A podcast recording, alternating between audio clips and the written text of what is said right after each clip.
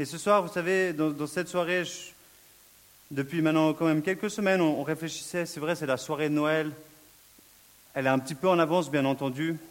On est à la veille de l'escalade, d'ailleurs. Mais j'étais là, mais qu'est-ce qu'on va faire? Donc on s'est, vu, on s'est retrouvé avec les leaders, on a discuté, ben, faisons une fête, faisons quelque chose de simple, faisons voilà, quelques, deux, trois petites choses un petit peu drôles, des blagues. Mais alors que je courais tout à l'heure, justement, j'étais en train de préparer euh, la nourriture, quelque chose que j'ai fait, une surprise. Vraiment, Dieu m'a interpellé et euh, il me disait, mais Nico, mais qu'est-ce que tu fais? Et puis j'avais vraiment l'impression de me retrouver comme Marthe, Marthe et Marie. Marthe qui court dans tous les sens alors que Jésus, il est là, alors que Jésus, justement, il est là. Et en fait, la seule chose qu'il a envie de faire, c'est passer du temps avec nous, passer du temps avec toi. La seule chose de, pourquoi il y a cette idée de Noël, de pourquoi on peut célébrer, de pourquoi on est ici, de pourquoi on a la joie, c'est parce que Jésus avait juste une seule envie, c'était de venir te retrouver et de passer du temps avec toi. Et ce soir, j'étais là, mais Seigneur, aide-moi parce que je cours partout. Et, et vous, vous, me connaîtrez petit à petit, ça fait, comme je disais, bientôt un an que je suis ici, ça fera bientôt un an dans deux semaines. C'est passé très vite. Je suis quelqu'un qui court beaucoup, qui a beaucoup envie de faire plein de choses. Et ce soir, le, Seigneur vraiment m'interpelle. Il me dit Nico, arrête de courir. Arrête de courir. Arrête de courir parce que ça ne sert à rien.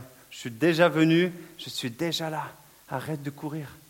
Je suis déjà là, ça ne sert à rien de partir, ça ne sert à rien de chercher à brasser de l'air, ça ne sert à rien de chercher à épater la galerie avec ton chapeau. Ça ne sert à rien. En plus, ça tombe. Ça marche même pas.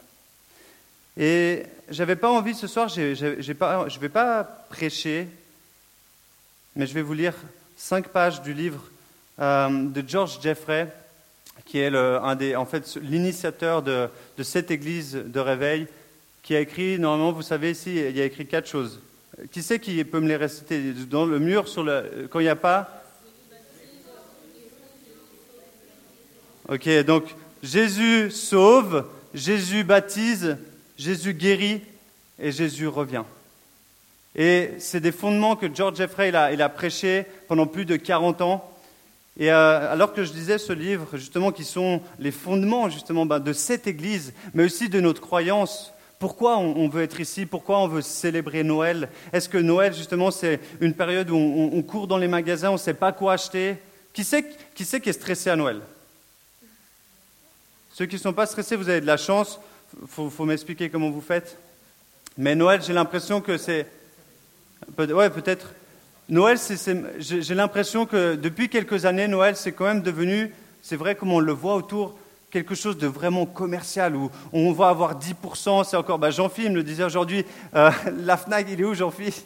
La, la, FNAC, ils vont me faire craquer parce qu'il faut que de m'envoyer des messages, moins 15%, moins 15% sur tout ce que tu achètes. À Noël, c'est marrant, c'est comme si justement on nous encourageait à aller dans les magasins, on nous encourageait à aller acheter, on nous encourageait à détourner notre regard de ce qui est le principe, la base, le fondement de pourquoi Noël existe, de pourquoi en fait on dit Noël et de quel est vraiment le cadeau qui a raison d'être de cette période. Et c'est vrai que c'est une période où il y a beaucoup de choses à faire, on, on se retrouve en famille, pour certains c'est une galère de se retrouver en famille. C'est là, oh non, je dois me retrouver, ça fait une année que je ne les ai pas vus. De toute façon, ça fait une année, l'année dernière, on ne s'est rien dit. Cette année, on va dire quoi? La même chose. Comment ça s'est passé l'année dernière? Comment ça s'est passé en une année? Tu as fait quoi?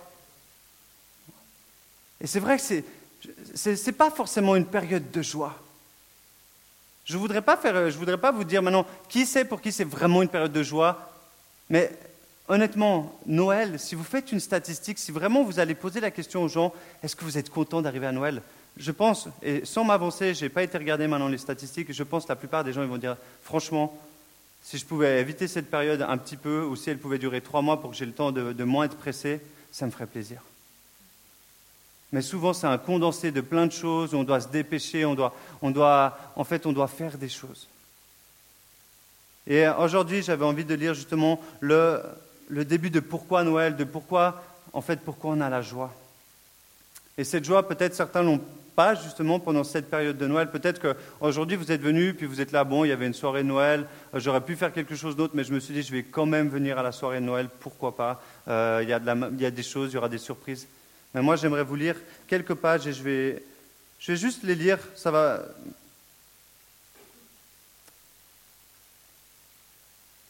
Écoutez, ce que Georges Lefray a justement écrit par rapport à ce premier point, Jésus sauve.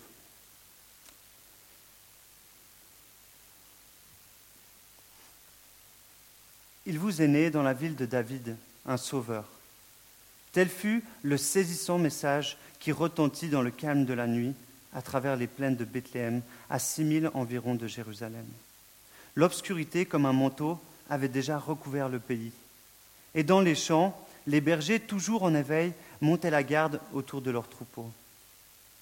Nous avons tout lieu de croire que ces bergers avaient soigneusement étudié l'Ancien Testament ils avaient passé maintes heures à méditer tranquillement sur ces vérités et ces promesses.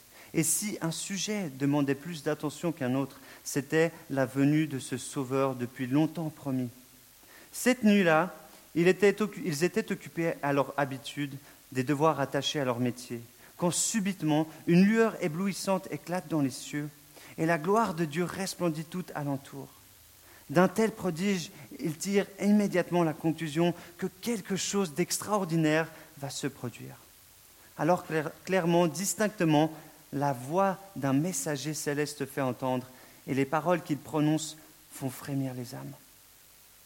Je vous annonce une bonne nouvelle qui sera pour tous les peuples le sujet d'une grande joie.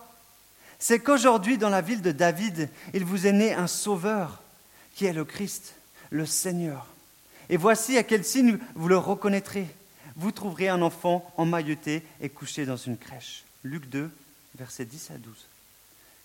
Tout leur être vibrait d'émotion. Ils avaient déjà entendu prêcher les envoyés humains, mais sans doute encore aucun qui vint du ciel. Son message délivré, la voix de l'ange s'est tue quand subitement une armée céleste fait éclater son chant. Gloire à Dieu au plus haut des cieux, paix sur la terre et bienveillance envers les hommes. Luc 2, verset 14. Une musique comme il n'en avait jamais entendu passe sur la plaine et son volume s'enfle et s'enfle encore jusqu'à ce que le cœur soit complet. La crainte qui s'était emparée des, humbles bergers quand la gloire divine avait tout d'abord jailli à travers le ciel n'a été que de courte durée. Et ils se réjouissent maintenant en se préparant à aller visiter le berceau du Sauveur. À chaque Noël, nos pensées aussi retournent en ce même lieu. Et quoique vingt siècles sont passés, notre émotion est portée à son comble quand nous contemplons le petit enfant dans la crèche. Plus qu'aucune autre naissance, celle de Christ, le Sauveur, eut le plus grand retentissement, et ce retentissement dure encore dans le monde entier. Son obéissance à la volonté du Père était complète. Il était l'agneau de Dieu, choisi pour porter les péchés du monde, et quoique l'accomplissement de cette tâche signifie l'humiliation, la souffrance et la mort à cette fin, il rend son visage semblable à un caillou. Mais si sa descente est le tableau de sa mort sur la croix, sa sortie de l'eau est l'anticipation de sa glorieuse résurrection au matin du troisième jour. Son baptême accompli, Jésus commençait à prêcher et la vie qu'il venait donner, il la présentait à ses auditeurs sous diverses formes. À l'une, la femme samaritaine, il montrait le salut semblable à un don qui, accepté, deviendrait en elle comme une source d'eau vive. À un autre, Nicodème, il le décrivait comme une nouvelle naissance sur laquelle un prêtre devient un enfant de Dieu. La seule chose sur laquelle il insistait toujours, c'est l'incapacité où se trouve tout homme de se sauver par lui-même. Il était venu pour chercher et sauver les pécheurs, non pour appeler les justes, c'est-à-dire ceux qui prétendent avoir des droits par leur mérite propre et leur justice. Ses messages étaient simples et son langage celui de tout le monde. Mais la puissance, la puissance dont il revêtait ses paroles est attestée par les gardes, par les gardes venus pour l'arrêter. Jamais homme n'a parlé comme cet homme. Jean 7, 46. Comme illustration, il employait, il employait le blé des champs, les oiseaux du ciel, le fils parti dans un lointain pays, les brebis égarées, elles étaient prises dans tous les domaines et dans le but d'atteindre l'intelligence et le cœur de l'homme. Il avait un ministère de guérison des malades, de délivrance des démoniaques, de résurrection des morts. Les éléments aussi se soumettaient à ses paroles. Les vents cessaient de mugir et la mer s'apaisait. Nous arrivons à la fin de sa vie publique sur la terre. Il approche du but toujours en vue, avant que les fondements du monde fussent posés quand ils étaient encore dans l'éclat de sa gloire. La croix s'élevait à son horizon. Le grand passage du trône à la crèche accompli, il est élevé dans une maison où tout lui rappelle continuellement la croix.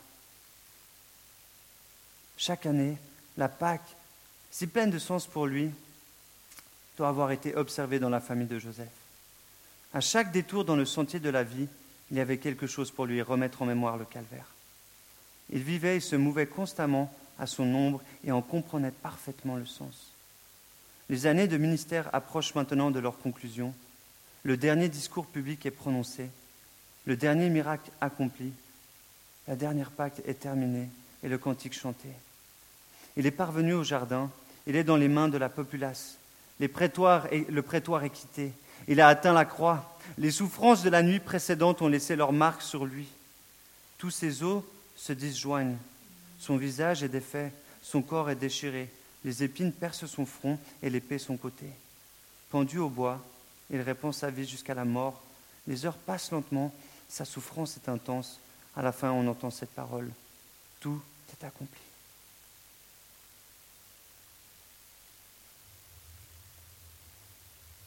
L'expression du monde est faite, le but pour lequel il est venu est rempli.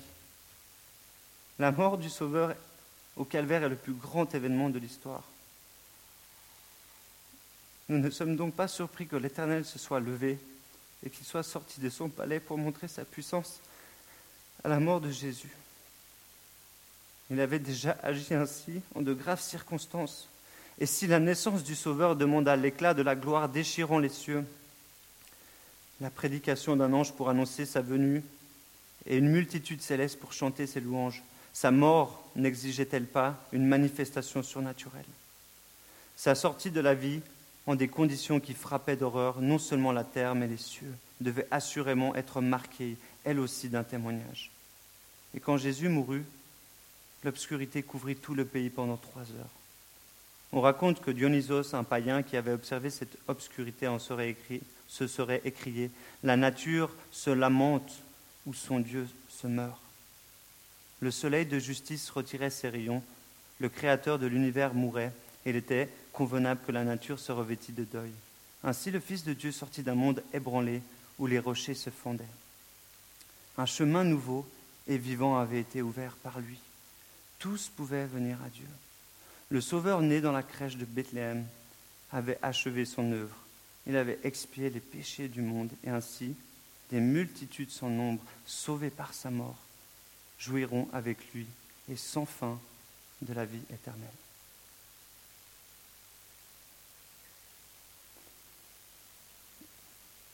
de relire ce, passage, ça me prend vraiment dans les tripes parce que on est ici, je lis une histoire qui est peut-être qui pour vous est là, ouais, super Nico, tu viens, tu viens nous mettre alors qu'on est dans la joie, mais je voulais juste vous dire, mais c'est quoi Noël? Quel est le sens de, quel est le sens quand vient à Noël, quand vous êtes dans les magasins, quand vous êtes vers ce sapin de Noël qui, pour certains, n'est pas biblique, biblique? De nouveau, c'est pas l'importance. Mais nous, vous, toi, qui crois que Jésus est venu justement, né petit enfant tout fragile, vécu sa vie, on dit plus ou moins 33 ans, et aller à la croix pour une seule raison, que tu puisses être avec lui, qu'il puisse être avec toi pour l'éternité. Voilà la raison de cette fête de Noël. Voilà la raison pour laquelle on a envie de se réjouir.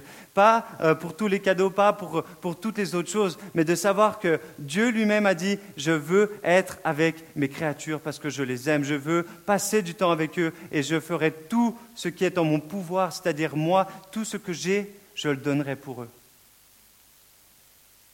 Et aujourd'hui, je ne sais pas pour qui justement cette histoire de Noël peut-être sonne un peu, ouais, j'ai entendu parler, oui, Jésus, c'est vrai, je viens à l'église, j'entends parler de Jésus. Mais la seule raison pour laquelle on vit, c'est parce qu'il a donné sa vie pour nous. La seule raison pour laquelle on vit, c'est parce qu'il a créé cette terre pour qu'on puisse vivre avec lui. La seule raison pour laquelle on a de la joie, c'est parce qu'il nous a donné sa joie. La seule raison pour laquelle on a de l'amour, c'est parce qu'il nous a donné son amour. Tout ce qui est autour de vous, tout ce qui est autour de nous tous, toutes les personnes qui sont là avec vous, sont le cadeau que Dieu nous a donné, sa vie, qui est en chacun de vous. Et moi, quand je pense justement à Noël maintenant, je me dis waouh, En fait, je pense à un Dieu qui est, qui est tout puissant, mais la seule chose qu'il a envie, c'est de faire la fête avec nous. C'est de chanter avec nous, c'est justement comme on a fait au début avec le groupe de louanges, c'est de chanter, d'être justement de, rigoler. Je vois, je, vois, je vois aussi Joël qui fait péter le champagne, qui fait péter ses clairs. Et ce que tu fais, c'est juste. Il y a, vous savez, le jour où on sera devant Dieu, le jour où on va arriver là-haut, je pense qu'on ne peut même pas imaginer la teuf de malade que ça va être. Je pense qu'on n'a même pas imaginé, je ne sais pas, le jour le plus ouf que vous avez eu, euh, c'était, je ne sais pas, peut-être la, graduation, vous avez réussi un examen, c'était la teuf, vous étiez là, yes, c'est, c'est trop cool. Ça va même pas être un, dixième, un, millième de ce que vous allez avoir lorsque vous allez être en haut, lorsque Jésus va vous accueillir et va faire Yes! Il va faire là, mais trop bien, je t'ai attendu depuis tellement longtemps. Depuis que tu es né, je t'ai attendu pour ce moment. Et il va vraiment faire péter. Je ne sais pas qu'est-ce qu'il va faire péter, je ne sais pas qu'est-ce qu'il va sortir. À mon avis, ça sera bon. Lui qui a transformé l'eau en vin, je m'inquiète pas que lorsqu'on arrivera là-haut, il va nous faire goûter, il va nous, faire, il va nous donner des choses qu'on n'aura jamais goûtées, mais quelque chose à la hauteur de qui il est. Et aujourd'hui, j'avais pas envie, j'avais, pas envie de, de, faire une prédication. J'avais envie de vous lire ça. Ça m'a touché quand j'ai lu ça il y a quelques semaines. J'étais là, waouh. Ça a tellement déposé dans mon cœur la, la, profondeur de qui est Jésus et pourquoi Noël et Noël est, assimilé à sa venue. Et sa venue est assimilée à notre vie éternelle, qui est pour, accessible pour chacun. Il n'y a pas d'exclusivité. Il est accessible pour chacun. Donc aujourd'hui, ça va être très simple. Moi, je vais vous proposer, on va se lever, on va se tenir les mains tous ensemble un peu partout. On est une famille, c'est aussi. Euh, je vais l'amener justement pour qu'on puisse juste, si euh, vous pouvez vous mettre, vous pouvez vous tenir les mains tous. On va prier. Je reviens, vous inquiétez pas.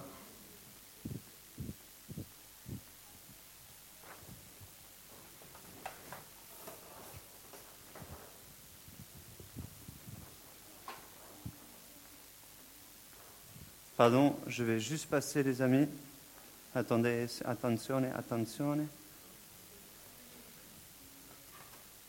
Voilà, peut-être que vous avez vu ça devant.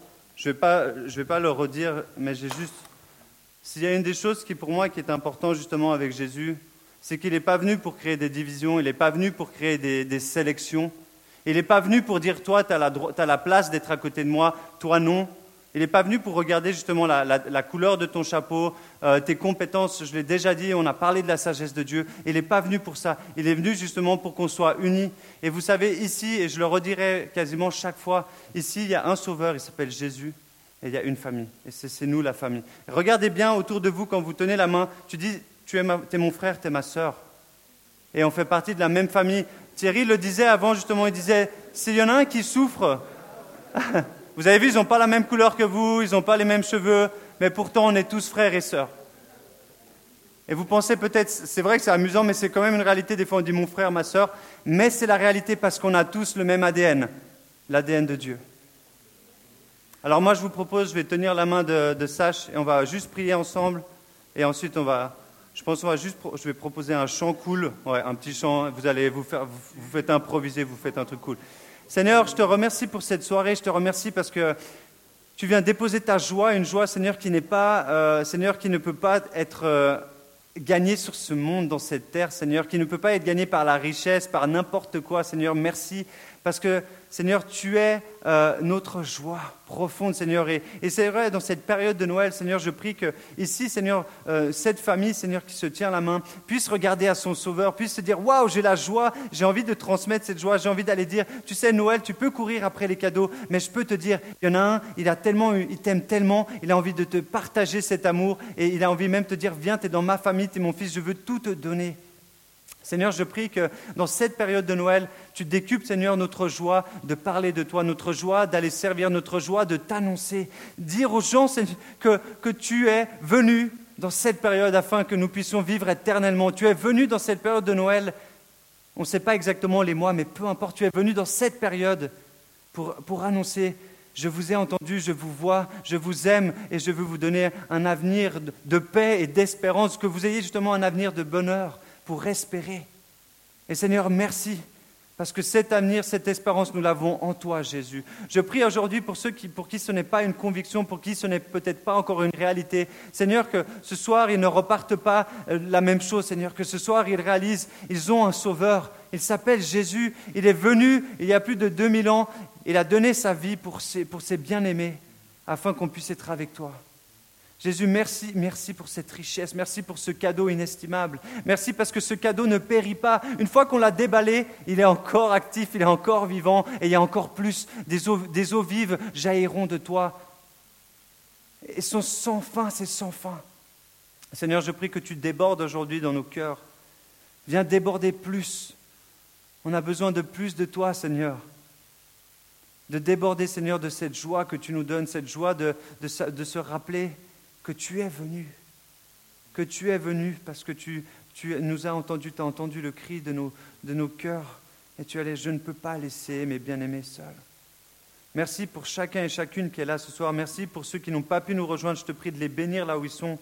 Tous ceux et toutes celles qui ne, qui ne peuvent pas être là avec nous, qu'ils soient bénis, Seigneur, dans cette famille qui se tient la main.